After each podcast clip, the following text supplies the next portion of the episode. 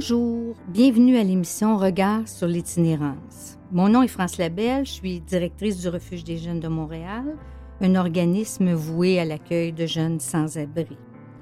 J'anime une émission, peut-être que certains d'entre vous euh, le savez déjà, portant sur différents aspects de l'itinérance. Aujourd'hui, nous allons discuter de la judiciarisation de personnes en situation d'itinérance avec mes deux invités, la professeure Céline Bello et Bernard Saint-Jacques, consultants en itinérance. Le sous-titre de l'émission est Où voulez-vous que j'aille? À tout de suite.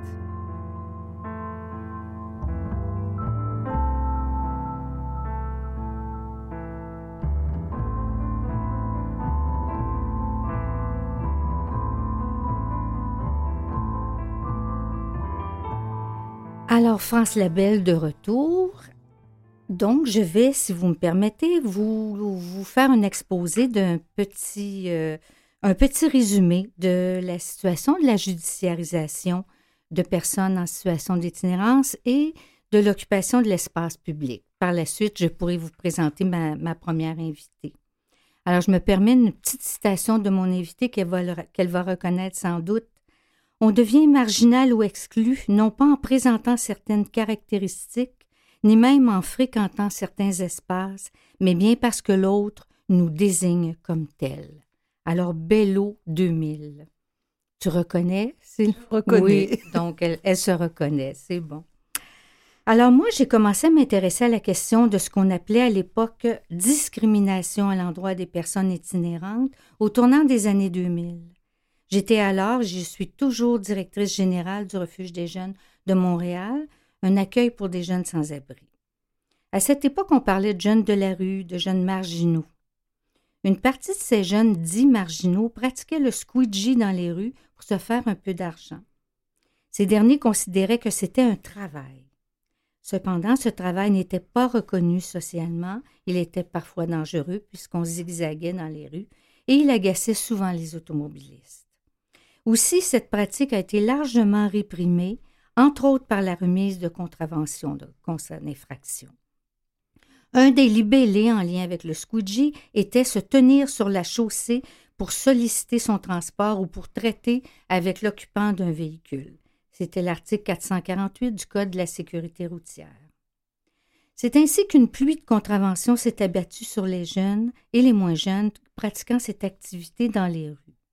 Il y en a eu aussi beaucoup pour toutes sortes d'autres règlements euh, reliés à l'occupation de l'espace public, autrement dit, au fait d'être dehors dans les lieux publics, les parcs, les espaces vacants, etc. Il y a eu beaucoup de contraventions pour ce qu'on appelait le flânage aussi, se tenir immobile sur la chaussée, ou des choses comme s'étendre sur un banc de parc, traverser les rues en diagonale, etc. Il y avait souvent plusieurs règlements pour une même infraction, règlement de la ville, la société de transport ou autre. Certaines personnes cumulaient à elles seules plusieurs constats, parfois dans la même journée, parfois à 15 minutes d'intervalle, d'autres fois remises par le même policier dans la même journée. Évidemment, ces personnes-là ne pouvaient pas payer. Les frais augmentaient au fil des semaines, des mois et parfois même des années. C'est ainsi que les dettes s'élevaient à plusieurs milliers de dollars et le non-paiement pouvait, mener à l'incarcération, donc l'emprisonnement, ce, qui a été aboli en 2004 à Montréal. On imagine les coûts humains de l'incarcération sans compter les coûts économiques. Autrement dit, ça coûte combien garder une personne en prison, ainsi que tous les frais reliés à ces contraventions-là? Puis là, jusqu'ici, on ne parle pas encore de méfaits, d'actes violents, on ne parle même pas d'ébriété sur la voie publique pour le moment. Parfois, la simple présence de personnes dites itinérantes pouvait causer un malaise, faire peur, puis être jugée dérangeante. On parlait donc de la présence dérangeante de ces personnes. À l'époque, cette réalité était peu connue et niée par les autorités politiques et par la police et de plus que vaut la parole d'une personne sans abri, sans témoin, devant celle d'un policier, par exemple.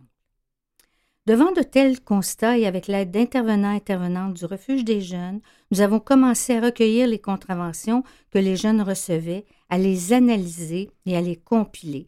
C'est ainsi qu'on a recueilli 702 contraventions analysées une par une. Pourquoi j'ai fait ça? Parce que là, j'avais des preuves que ça existait vraiment. Alors, ce fut le début des alliances avec les jeunes, les autres organismes communautaires, le réseau d'aide pour personnes seules et itinérantes, le RAPSIM. C'est là que j'ai rencontré aussi euh, Céline Bello. On va parler de ses travaux et puis de ce qu'elle a fait et fait encore pour euh, mettre en lumière toutes ces questions. Et j'ai rencontré aussi Bernard Saint-Jacques, qui était alors euh, intervenant communautaire, organisateur communautaire au RAPSIM.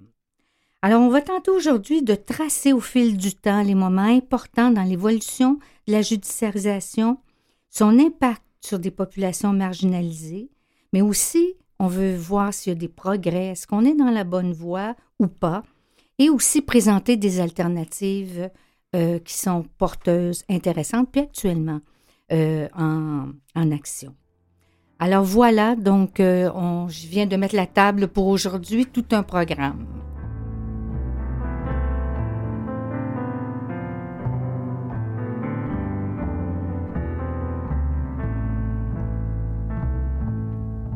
Alors, permettez-moi de vous présenter ma première invitée.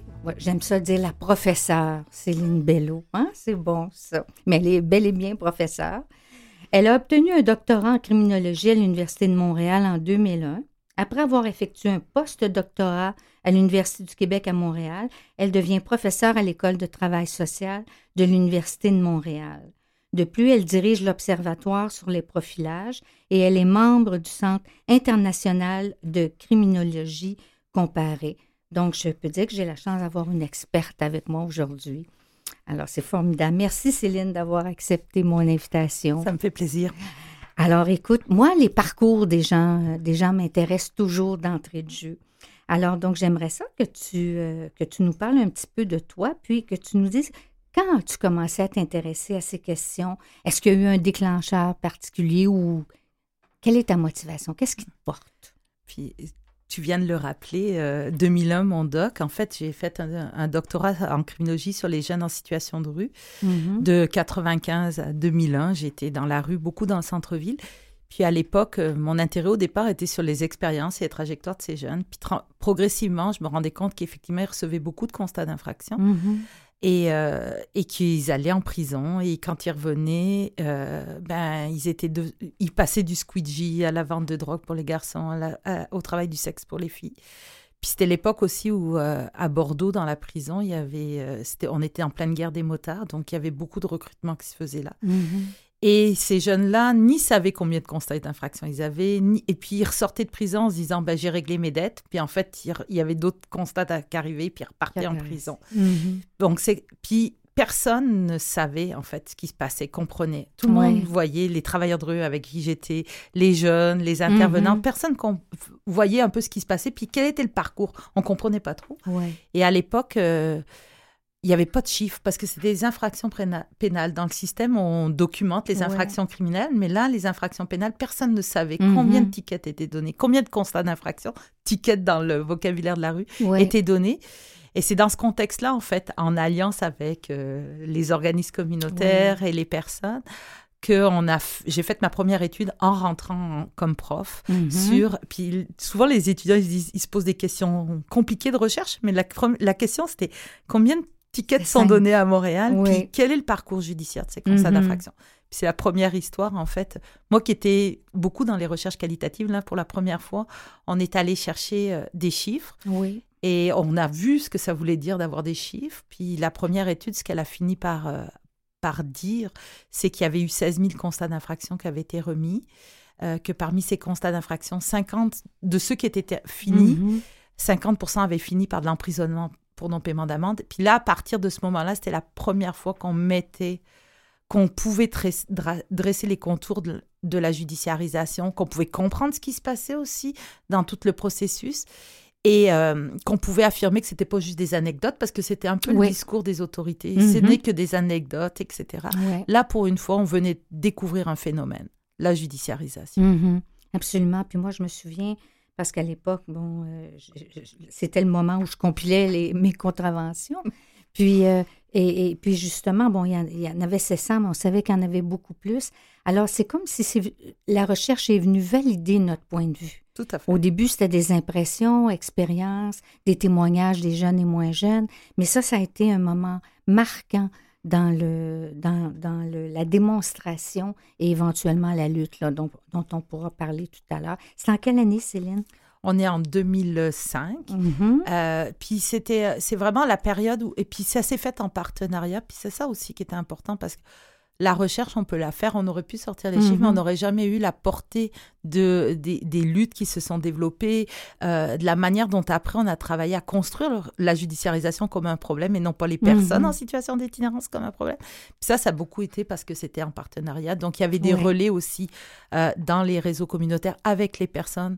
Euh, puis moi, ce que je me, de l'époque, ce dont je me mhm. rappelle, c'est au-delà d'avoir eu le monopole du chiffre, euh, c'était de voir à quel point tout le monde s'appropriait ces chiffres-là. On a fait énormément de forums pour pour présenter ces résultats. Mhm. Mais tout le monde, après, pouvait parler de la judiciarisation, mettre des chiffres sur cette réalité, comprendre aussi comment on passait de, du constat d'infraction à la rue à la prison, mhm. voir les, les enjeux de l'incarcération pour non-paiement d'amende, les conséquences mhm. que ça avait pour les personnes en termes de perte de logement, de perte de relations avec des organismes, etc. Et surtout, à l'époque, c'était vraiment vécu comme une épée de Damoclès. Tu étais en processus de sortie, puis d'un seul coup, hop, tu te faisais arrêter par une police, puis là, ils tapaient dans leur, dans leur ordinateur, découvraient des mandats d'emprisonné, et boum, tu te retrouvais à Bordeaux ou à Tanguay. Et mhm. donc, il y avait il y avait une incertitude constante, au-delà des enjeux de survie dans la rue, il y avait cette, cette incertitude mhm. constante de quand est-ce que je vais, quand est-ce que mes tickets vont être là,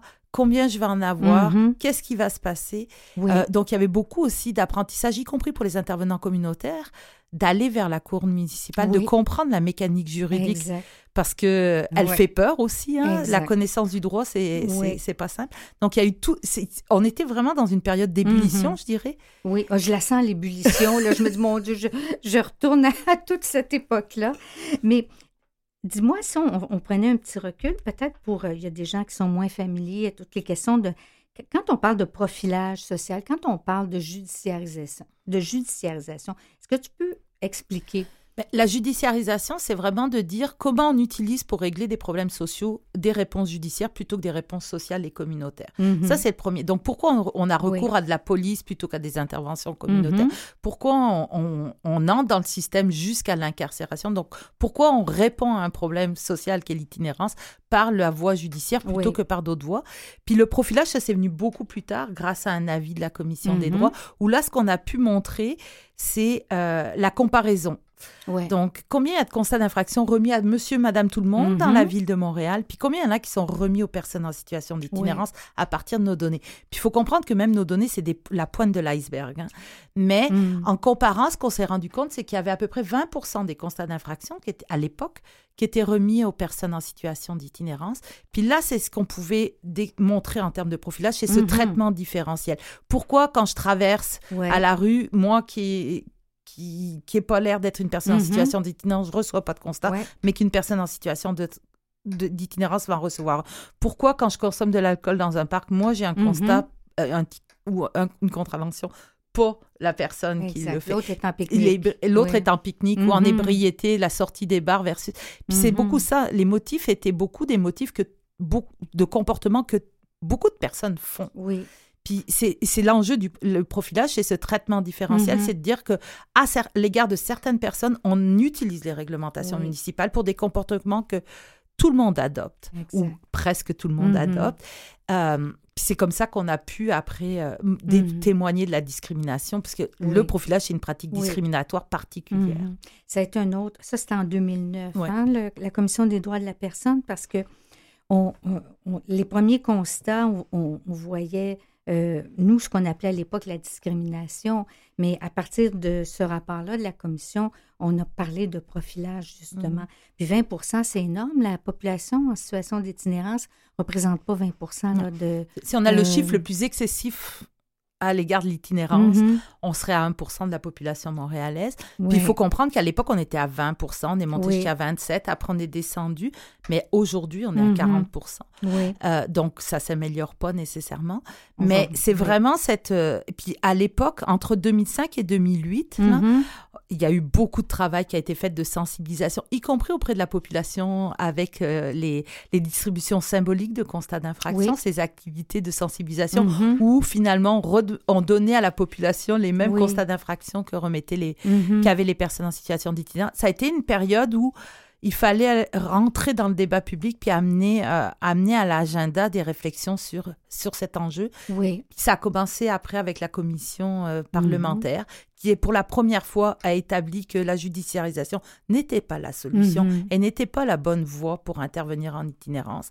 Puis le, la, la commission des droits par-dessus, mhm. avec son avis sur le profilage social que vivaient ces personnes-là. Mhm. Donc là, on voit qu'on est parti d'un constat euh, les témoignages, tes recherches sont arrivées, la commission des droits de la personne, commission. Donc là, les choses progressent là.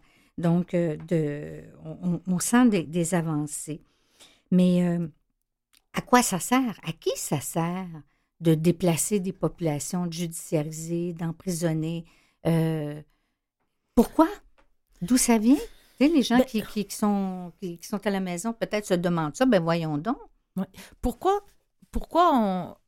C'est pas clair en fait. C'est clair mmh. que, en fait, c'est pas clair et clair quand même. Là. Euh, à l'époque, il y avait vraiment euh, des politiques urbaines qui voulaient mettre en dehors de la ville les, euh, les problèmes sociaux, l'itinérance, la mmh consommation de drogue. Puis c'est ce qu'on appelait les politiques de tolérance zéro qui nous arrivaient du, des États-Unis. Donc on on voulait ne plus tolérer euh, toutes mhm. sortes de, comportements avec cette idée que parce qu'on tolérait ces comportements, il y aurait plus de criminalité. Alors que il n'y a aucun lien avec la criminalité et qu'on savait qu'on était dans une période de baisse de la criminalité au contraire. Mais il y a mhm. vraiment eu cette idée qu'il fallait que, les, que la réponse soit policière, que soit judiciaire, mhm. parce qu'on voulait euh, éliminer euh, les personnes et à tout ce que ça en fait et la conséquence les ce que ça a fait comme eu pour conséquence, c'est de déplacer et d'invisibiliser, et notamment les jeunes, en fait. Euh, particulièrement les jeunes qui se tenaient en groupe, ben forcément, ils mhm. étaient plus visibles dans les parcs, et que la judiciarisation, si elle a eu un impact, elle l'a eu très clairement sur ces jeunes-là, mhm. qui ont, se sont invisibilisés, isolés, avec tout ce que ça a voulu dire de défi pour les intervenantes que de les retracer, que de les accompagner, parce qu'ils étaient éparpillés dans la ville. donc, mhm. donc c'est clair que la réponse, elle nuisait à tout le monde. Elle nuisait à l'intervention, elle nuisait aux mhm. personnes et elle nuisait aussi au système judiciaire qui s'est vu engorgé avec une lourdeur puis un coût. Parce que ce qu'on sait là, puis là, les mhm. analyses économistes, économiques sont vraiment claires là-dessus. la chose la plus coûteuse, c'est de remettre une personne en, en prison. En prison.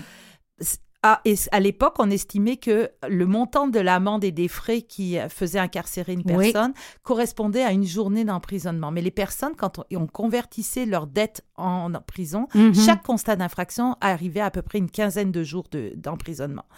Donc, il y avait 14 jours. Un constat égale 15 jours. Ouais, un constat égale 15 jours. Mhm. Et là, c'était des, des, des, personnes qui allaient passer deux, trois mois en fonction de leur dette. Oui. Et alors et, se retrouver finalement dans, dans des situations pires en sortant que, euh, que comme ils mhm. étaient rentrés, avec tout en plus les enjeux de recrutement criminel qui mhm. pouvaient se passer en prison. Donc, il y avait clairement une mhm. contre... Et puis, on a beaucoup dit que c'était contre-productif, mais toutes les cartes, qu'on soit dans la carte économique, dans la carte intervention, pratique et intervention et dans la carte des personnes, c'est clair que c'était contre-productif pour tout le monde, tant le système que les personnes. Puis moi qui travaille avec des jeunes depuis longtemps, c'est certain que les jeunes avaient peur, se, sauvaient. La confiance aussi avec, euh, avec les policiers, policières n'était pas là. Même les intervenants étaient un peu euh, euh, ébranlés, un peu pas mal, dépendamment des, des, circonstances. Alors, ça coûte cher, ça porte rien. Moi, j'avais des jeunes qui arrivaient directement de détention, sans papier, sans revenus, et parfois des jeunes qui étaient en logement, mais comme tu disais tout à l'heure, qui ont été rattrapés euh, quelques années plus tard. Alors là, c'était la perte des, du peu d'acquis qu'ils avaient, avait pu avoir. Donc, euh, on n'y voit absolument, absolument aucun avantage. Tout à fait. C'est ce qui est arrivé entre, en 2008, 2009, 2010, là, quand toute la commission, après les premiers plans d'action, tout, tout le monde s'accordait pour dire c'est pas la solution, puis il mm. faut trouver des alternatives à la judiciarisation. Puis là, il y a eu un, vraiment un grand moment où on prêchait pas dans le désert, mais tout le monde était considéré que c'était pas la solution, puis qu'il fallait revenir en arrière. Puis il y a eu une éclaircie en 2010-2015 où on a vu le constat d'infraction mhm. se euh, diminuer à Montréal, diminuer dans d'autres villes aussi. Et, la mise en place aussi de toutes sortes mhm. d'autres services, euh, des services de dégrisement, des services, mhm. euh, des services d'accompagnement vers des trajectoires, vers euh, des, des, soins en dépendance, etc. Donc tout le monde s'est dit, ben, c'est pas la solution, il faut trouver des alternatives. Mhm. Puis il faut se dire qu'à Montréal aussi, c'est la première, euh, la Cour municipale, dès les résultats de les sorties de notre étude, a mis fin à l'emprisonnement pour, non-paiement d'amende à Montréal. Donc, il y a eu un moratoire 2004. Mhm. Et ce moratoire s'est promené dans d'autres villes, à Québec, après à Val d'Or, jusqu'à la loi de 2020 qui a finalement permis, euh, fait, concrétiser l'absence d'emprisonnement pour mhm. non-paiement d'amende pour l'ensemble du Québec. Même si c'est une très grande mhm. victoire, même si on regarde des données et on se dit, eh, il y a des cours municipales qui auront oublié de voir mhm. la nouvelle loi et qui ont encore incarcéré, mhm. mais c'est quand même euh, nettement moins parce qu'à l'époque, c'était euh, plus de 50% qui allaient en prison. Oui, puis là, tu parles d'une diminution, mais là, tes travaux les plus récents ben, ne font pas état d'une diminution. comme chercheur, on s'était dit, bon, on a fait une première étude, une deuxième étude, une troisième étude, ben là, on va s'arrêter, ça va bien. Oui. Puis finalement, les échos du terrain des personnes en situation situation de ah, il y a quelque chose qui se passe qui semble qu'on est moins dans la diminution. Puis finalement, on a fait donc une quatrième étude mm-hmm. euh, qui a montré et que là, non, c'était reparti de Publel. En 2018, euh, mm-hmm. il y avait plus de 8000 constats d'infraction qui étaient remis à des personnes itinérantes à Montréal et que ça correspondait à 40% maintenant de l'ensemble des constats d'infraction, donc plus de mm-hmm. profilage encore qu'avant et euh, que ça touchait là pour le coup beaucoup plus des personnes plus âgées euh, et euh, que chaque personne qui recevait en recevait aussi beaucoup plus. Donc, non seulement il y a plus de personnes qui sont, plus, de tickets, mhm. et avec les conséquences que, que ça a pour toutes ces personnes-là, mhm. on a estimé dans la dernière étude que ça a coûté un million de dollars pour remettre tous ces constats en coûts policiers. Là. Donc, hmm. et que la dette que les personnes en situation d'itinérance doivent à la Cour municipale, elle est au-delà de 15 millions de dollars, alors qu'on sait très bien que si c'est dans des personnes en situation d'itinérance, elles n'auront jamais les moyens. Mhm. Et que ça, ça bloque vraiment la sortie d'itinérance. Que non seulement on n'avance pas, mais qu'on nuit, en fait. Exact. C'est ça, on nuit. Exactement. Puis, euh, le million qu'on dépense en coûts pour. Euh, ça, c'est euh, juste coûts policiers, SPVL. Seulement. Imagine si on distribuait ça à des organismes de première ligne ou en prévention, en accompagnement. C'est ça aussi. Ça, c'est une autre chose qui n'a pas de sens. Euh, tout à l'heure, avec notre deuxième invité, on va parler de, de, mesures et d'alternatives à la judiciarisation. Donc, ça aussi, il y aura des éléments positifs qu'on pourra aborder. Mais euh, euh, ma dernière question, euh, là, je voyais un article dans le Journal de Montréal. Bon, on constatait qu'il il y avait beaucoup de sans-abri. C'est bon, Loïc Tassé. Bon, là, il faisait le constat, nombre grandissant. Les sans-abri continuent à envahir nos villes. La vitalité économique de celles-ci sera sérieusement compromise, comme c'est déjà le cas dans des villes ailleurs, et tralala. Puis on dit qu'il y a des solutions. Nous n'avons d'autre choix que de durcir les lois sur l'itinérance, de rendre illégal de dormir la nuit dans les espaces publics. Euh, là, on parle de reprendre les hôpitaux psychiatriques comme autrefois. Les gens devraient être envoyés dans des camps pour y être désintoxiqués et apprendre un métier. D'autres, enfin, devaient être retournés dans leur pays d'origine. Oups, on appelle ça des solutions. Alors là, il y a un risque de dérive et de retour en arrière.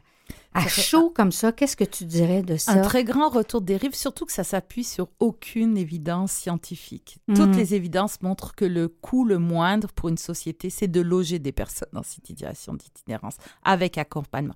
On estime à peu près que ça coûte 80 dollars par jour, alors que l'incarcération, c'est 500 dollars, que l'hôpital psychiatrique, c'est plus de 300 dollars. Donc, le coût pour une société... Et oui, on est dans un contexte où l'itinérance augmente, mais elle augmente pourquoi? Parce qu'il y a une crise du logement. Exact. Et c'est pas en développant des prisons et en mettant des gens dans. Ils vont mhm. sortir de prison, ils vont sortir des hôpitaux. Donc, ça n'est pas mhm. une solution. Non, encore plus, plus atteint, encore. Euh, donc, euh, c'est. Puis, bon, c'est sûr que c'est pas une solution là, dans les coûts, en jetant même un regard comptable et pragmatique. Et puis, c'est sûr que si euh, on, on, pense à notre humanité, et là, là, euh, c'est pas trop rassurant. C'est souvent ça qu'on a dit dans nos recherches pour finir. Oui. C'est que oui, il y a des coupes qui sont qui montrent que c'est contre-productif, mais il faut aussi aller vers la défense, les droits de ces personnes-là, le droit d'être dans l'espace public, le droit, le droit d'avoir des soutiens et des réponses sociales, mm-hmm. et pas simplement parce que c'est moins coûteux, mais aussi parce que c'est nécessaire dans notre société si on veut produire un filet social qui a, de l'allure. Et, et, on a des devoirs aussi. Alors, on va continuer, on va le garder avec nous, on va jaser avec Bernard euh, Saint-Jacques dans la deuxième partie. Alors, euh, à tout de suite.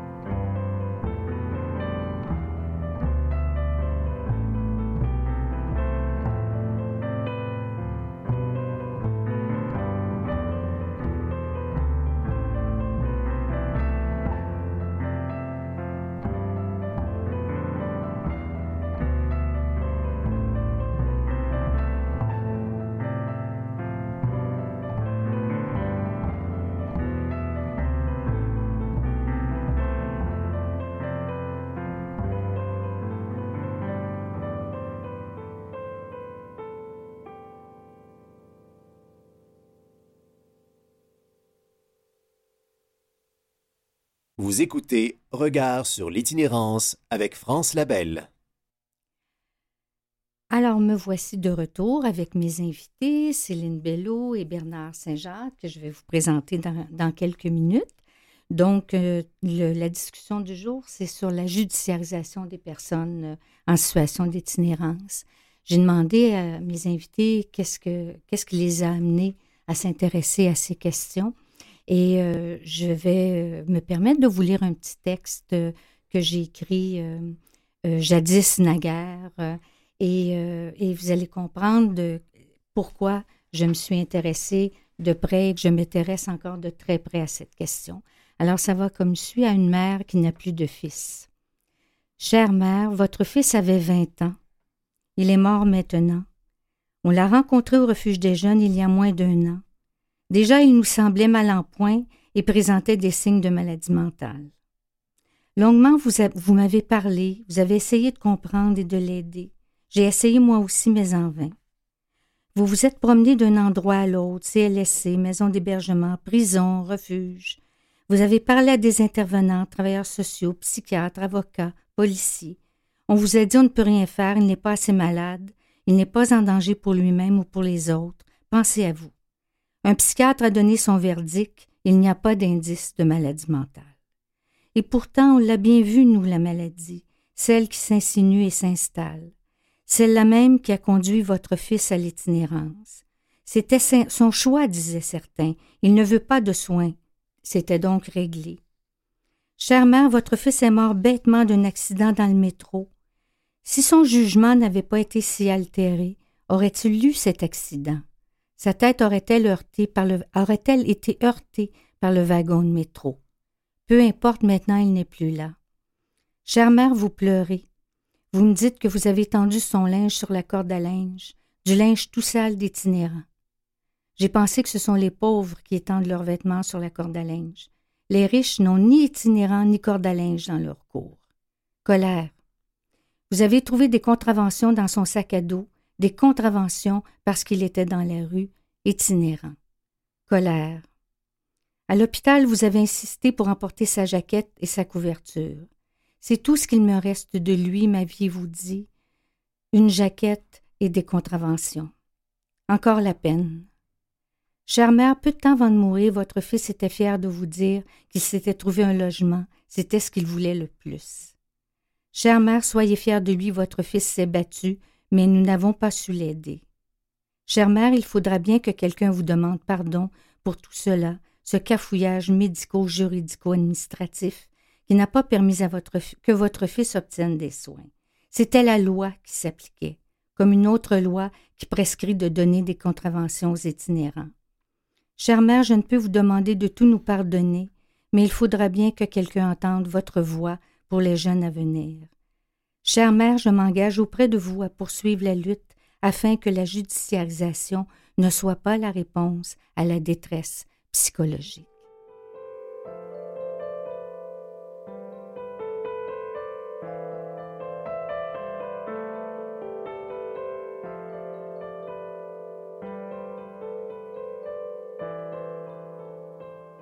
Alors, nous voici de retour et nous parlons toujours de judiciarisation et de pénalisation de la détresse et de la souffrance, un peu dans l'esprit du texte que je viens de vous lire.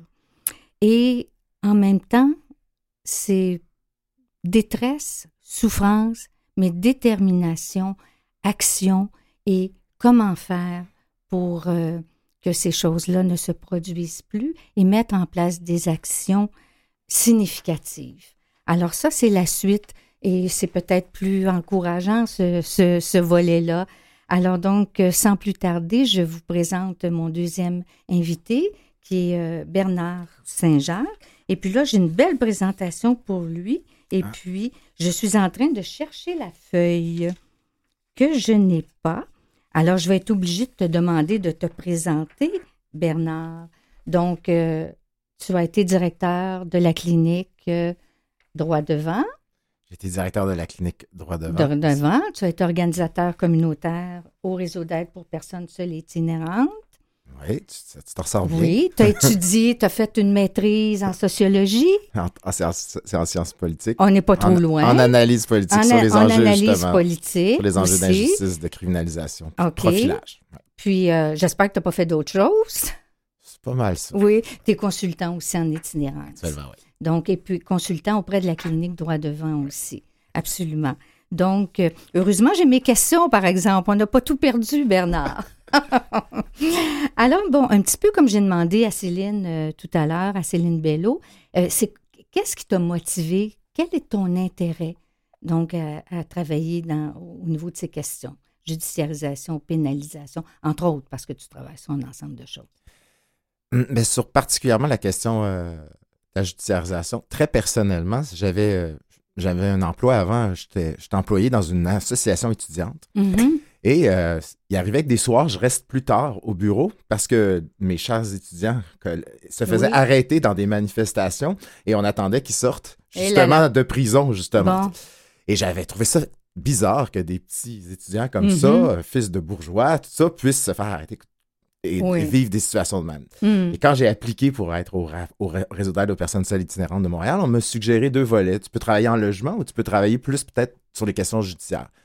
autant ça m'avait interloqué en me mm-hmm. disant, mais voyons donc, judiciarisation, c'est-tu à ce point-là un enjeu pour qu'il faille avoir un poste spécifique qui travaille mm-hmm. là-dessus, d'une part, mais en même temps, c'était quelque chose qui, m'attirait déjà. Et ça n'a pas été long après la réalité de ce que j'ai pu voir. Euh, l'impuissance des intervenants dans l'intervention sur les réalités mm-hmm. judiciaires des personnes, les changements euh, qui se passaient aussi dans nos centres-villes, hein, toute la question de la revitalisation des centres-villes qu'il y avait, la nouvelle vision qu'on a pour le tourisme, qui s'accompagne souvent d'un nettoyage qu'on appelle nettoyage social. Mm-hmm. Mm. Puis, c'était quoi l'effet saillant, finalement, dans l'évolution des mobilisations, puis quelque chose qui va nous mener là, à des alternatives à la judiciarisation? Bien, il y avait, je pense qu'il y avait deux particularités. D'abord, il y avait des intervenants qui étaient sur le terrain et qui ne savaient pas comment. Ils accompagnaient déjà des mm-hmm. gens euh, pour à l'aide sociale, pour en lien à avoir de la nourriture, euh, à, l'hôpital. Et là, ils se trouvaient à les accompagner dans des dates de cours parce qu'ils ah avaient des contraventions, des choses comme ça. Donc, il fallait se former entre intervenants pour voir un peu de quelle façon on pouvait avoir ce nouveau, cette nouvelle forme mm-hmm d'accompagnement. Ça, c'était plus en termes de s'auto-former entre nous. Puis l'autre volet, ben, c'était vraiment celui de comment on peut mettre en commun euh, cette dynamique-là. Puis on a quand même été beaucoup inspiré par le refuge des jeunes qui avait déjà commencé à colliger des contraventions. Fait qu'on a dit, mm-hmm. on n'avait pas les recherches de Céline Bello à ce moment-là. Fait qu'on s'est dit, faut qu'on fasse des démonstrations et euh, de la sensibilisation euh, sur ces enjeux-là. Mais on, s'entend, là, on, ne connaissait pas tant de choses que ça à ce moment-là. On n'était pas aussi conscient de l'ampleur euh, de la situation. C'est très parcellaire à ce moment-là. Mm. On a fait des belles démonstrations de contravention. Mm. C'est OK. oui. Il y a eu des vraies, euh, des vraies, belles, des vraies belles choses. Euh, d'abord, des conférences de presse pour montrer les contraventions qu'on récupérait. Mm-hmm. on a fait des activités de sensibilisation aussi où on remettait des contraventions symboliques à monsieur, madame, tout le monde. Ça, c'était intéressant parce qu'il y avait comme un enjeu d'ensemble. On annonçait l'activité, mais il y avait la discussion qui pouvait avoir lieu entre intervenants, personnes qui fréquentaient nos organismes et les mm-hmm. personnes dans la rue qui vraiment pensaient que c'était fait donner une vraie contravention au début. Et là, ça amorçait la, la mm-hmm. discussion. Il y avait comme quelque chose là-dessus euh, qui était très fort. Il y a aussi les actions en parallèle à ce que le milieu de la recherche, les, les, données. Hein. Quand, quand, Céline disait tout à l'heure que les données se sont partagées, ben c'était, source de sensibilisation que de pouvoir dire euh, que dans presque trois quarts des cas où tu reçois une contravention, tu risques d'aller en prison pour ça. C'est, c'est évocateur, c'est parlant et tout ça. Fait qu'il y a quand même eu euh, une belle mobilisation qui s'est mm-hmm. faite autour de ça les multiples forums où on a pu aborder euh, les enjeux qui étaient associés à ça. Mais c'est le fruit vraiment d'intervenants qui, étaient, qui partaient avec un peu d'un constat d'impuissance. Et là, et là, avec une, à, se donner des outils pour pouvoir intervenir euh, et, interpeller les pouvoirs publics. Oui. Puis de cette mobilisation-là, sensibilisation, donc est arrivée la clinique droit devant. Donc, est-ce que tu peux nous, nous expliquer de quoi il s'agit? Ben, c'était bon de faire de la mobilisation et tout, mm-hmm. mais il fallait se poser la question, il y a des gens qui sont quand même aux prises au quotidien encore dans ce système-là, euh, et de, y a une façon dont on peut les accompagner? Donc, tous ces, ces avancées-là ou ces apprentissages qu'avaient fait les intervenants sur l'accompagnement, par exemple, à la cour, euh, sur regarder l'ensemble, il faut voir, hein, vous, vous allez voir, euh, vous sondez votre situation judiciaire, on va regarder, vous avez un constat d'infraction pour une raison, souvent une personne itinérante, on a des dizaines, on a plusieurs. Mm-hmm. Comment on lit le dossier, l'ensemble des dossiers judiciaires que ça implique? Euh, tout ça se demande vraiment euh, une vulgarisation puis une expertise et tout ça. Mm-hmm. Donc, on, en est venu à réfléchir à carrément créer un organisme communautaire qui ferait c'est devenu au départ un projet, puis c'est un, organisme qui est, qui est, né en 2006 et mm-hmm. qui est, qui est, devenu un organisme à part entière vraiment en 2014. Fait que c'est dire que quand même à Montréal, puis maintenant aussi à Québec, dans tout le panorama des organismes en itinérance, on trouvait la judiciarisation était à ce point important qu'il valait la peine de créer un organisme, avec des employés attitrés à 100 mm-hmm. de leur temps à aider les gens euh, au niveau de leur réalité judiciaire, au niveau des, des des abus qu'ils reçoivent, mm-hmm. euh, exercer des recours avec eux euh, et tout ça. je, voyais dans les notes que depuis 2006, il y a 2800 personnes qui ont bénéficié des services de la clinique. Donc, c'est très... C'est fort, là, comme, comme représentation.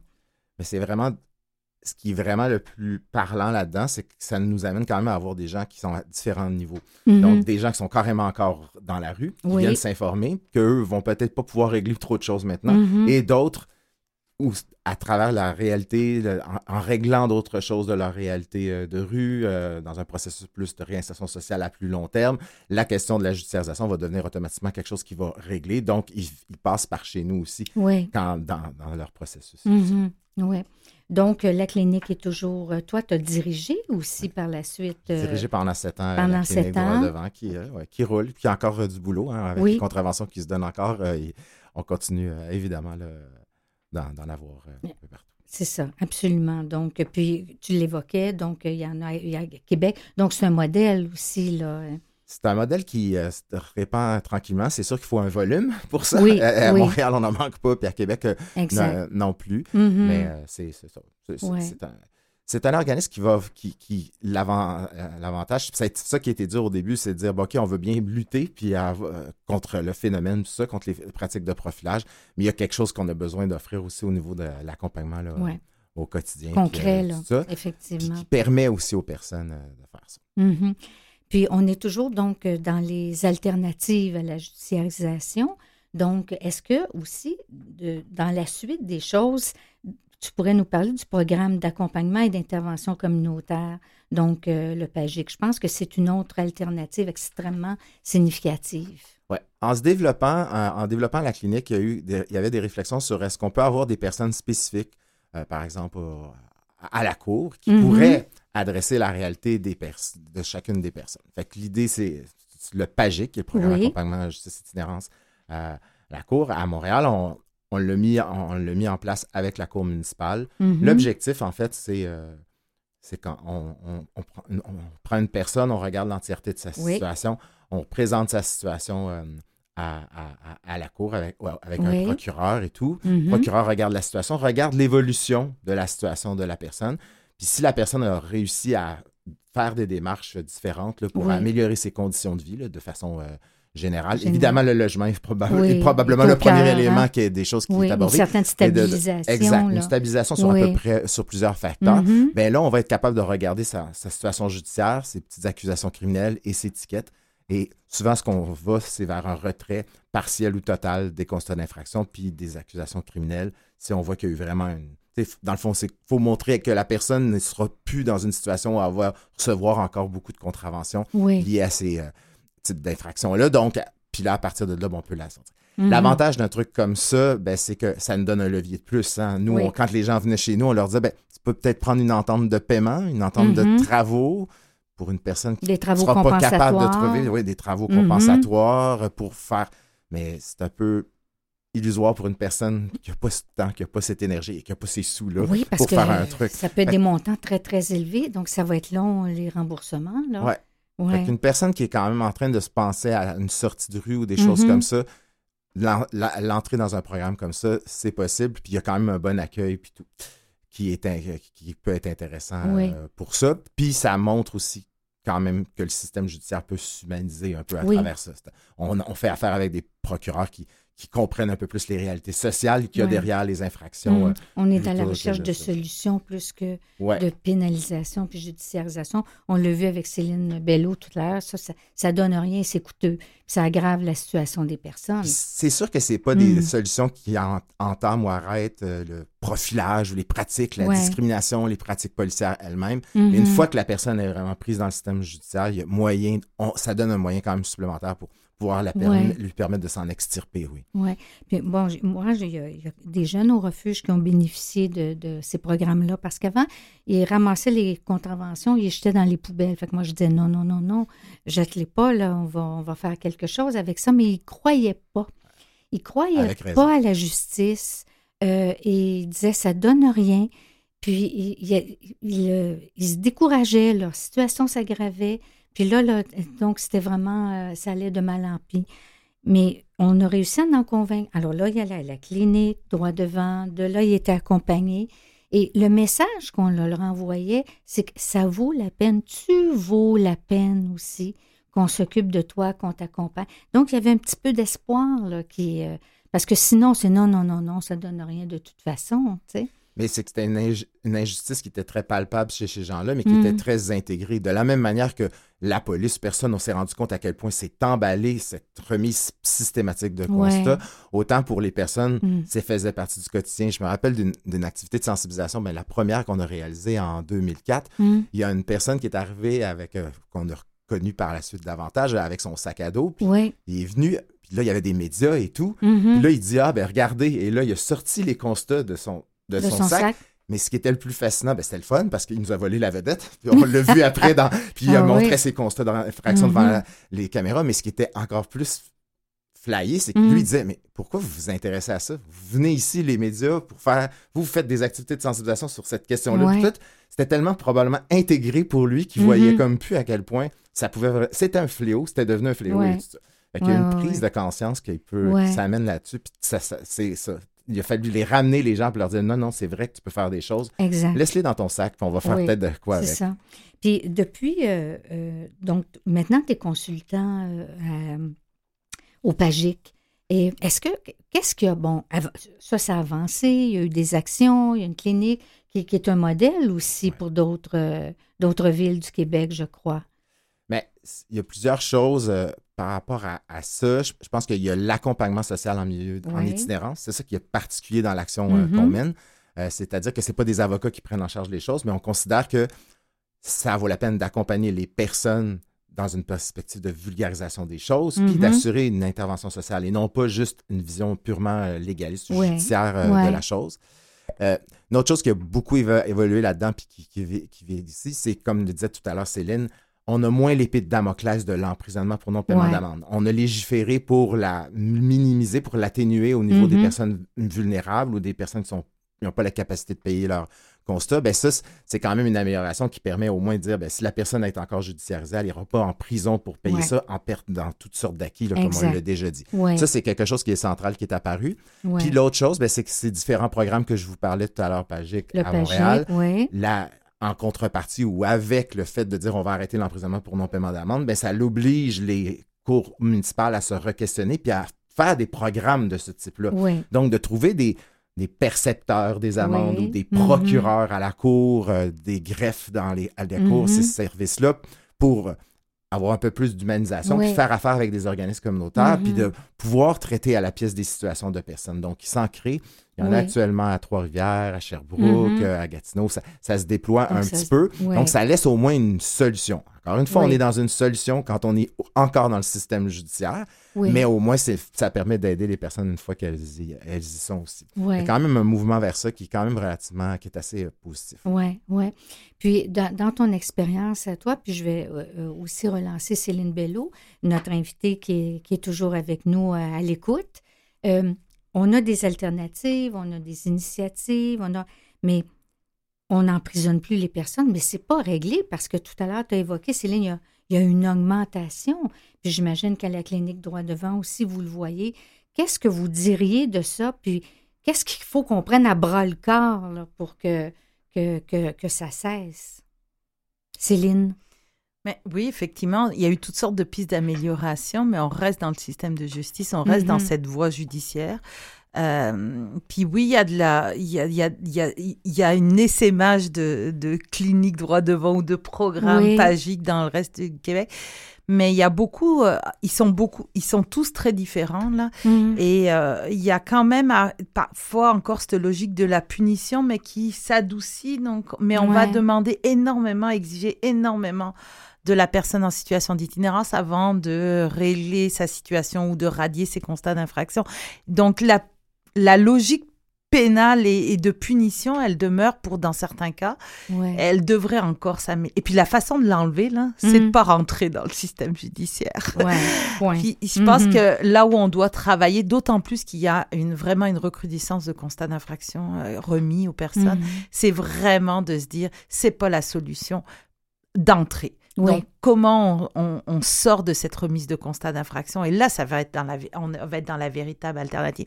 Autant, je crois dans, aux alternatives dans le système judiciaire, mais il faudrait pouvoir s'en passer finalement. Ça, faut pas en donner point à la ligne. point à la ligne. C'est ça. Euh, Des fois, avait, les policiers, euh, Céline, disent oui, mais j'ai rien d'autre, j'ai pas d'autres moyens. Mais beaucoup, ils ont beaucoup dit ça. Oui.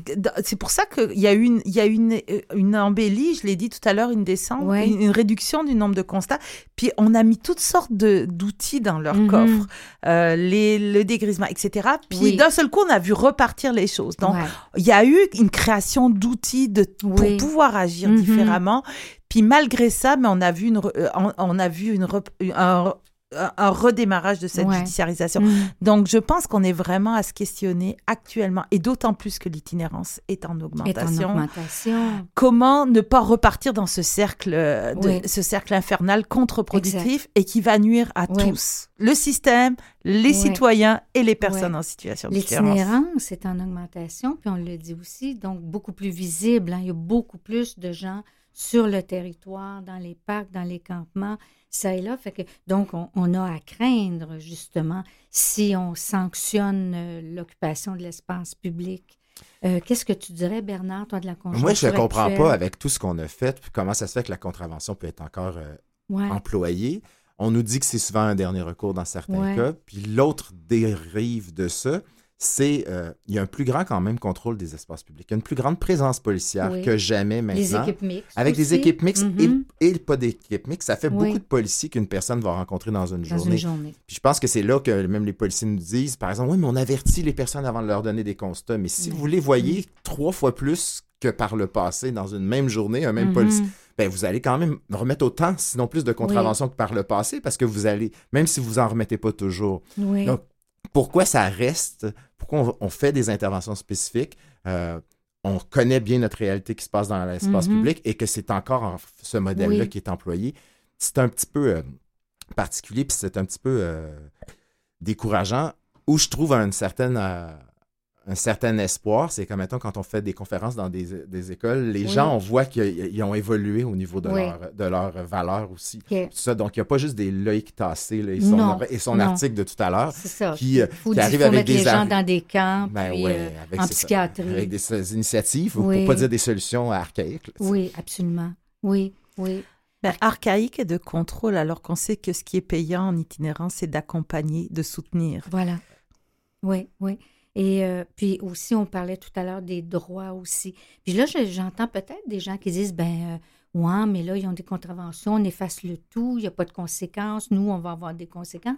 J'ai déjà entendu des, des, des, choses comme ça. Mais euh, les, les, contraventions, rappelons-le, sont souvent pour des choses liées à l'occupation, être dans le parc après minuit, être coucher, être...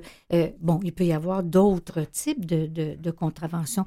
dans les principales qui ressortent dans tes derniers travaux, c'est... Là, juste ce matin, on est travaillé sur Québec, Québec où on voit une très grande augmentation. On est à la deuxième étude. Et euh, ce qui est fascinant à Québec, là, il y a, euh, bon, il y a la consommation d'alcool, l'ébriété, mais mmh. dans les choses qui sont complètement renversante. Il y a eu 226 constats qui ont été remis parce que dans le règlement municipal à Québec, il y a le fait de posséder du matériel de consommation. Ah oui. Donc, des mhm. constats d'infraction. Donc là, on est de la sécurité publique qui va à l'encontre de la santé publique complète dans un contexte de crise des surdoses. Puis, il y les avait, besoin de pour les, les, femmes, quand on s'intéressait aux femmes en situation mhm. d'itinérance, ce qu'on leur reprochait le plus, c'était de dormir dans un parc. Mais là, quand on, on, sait ce que c'est que l'itinérance féminine, le fait d'être dans un parc certainement est un enjeu de sécurité pour elle plutôt qu'une ruelle. Et là, parce qu'on peut pas, parce qu'il n'y a pas d'hébergement suffisant d'urgence, mhm. encore plus pour les femmes. Et donc dans des, on, qu'on leur propose pas de logement. Donc on est dans des enjeux structurels. Et là, on finit par leur reprocher et de mhm. judiciariser, de pénaliser là où elles un espace où elles essayent de trouver de la protection, de la sécurité. Donc c'est ça la judiciarisation quand on le décompose. C'est à quel point la sanction, la répression euh, nuit à ces personnes-là, à leurs droits, mais nuit à leurs mhm. conditions de vie, à leur qualité de vie, etc. Et les précipite dans une aggravation de leur situation. Et, et, et, que on n'est vraiment pas dans le soutien, dans l'accompagnement. Et je mhm. pense que c'est ça qu'on doit marteler, à quel point c'est contre-productif pour tout le monde. Oui. Alors, c'est ce qu'on va faire. On va être obligé de s'arrêter ici, mais on va continuer à sensibiliser, à expliquer, à marteler.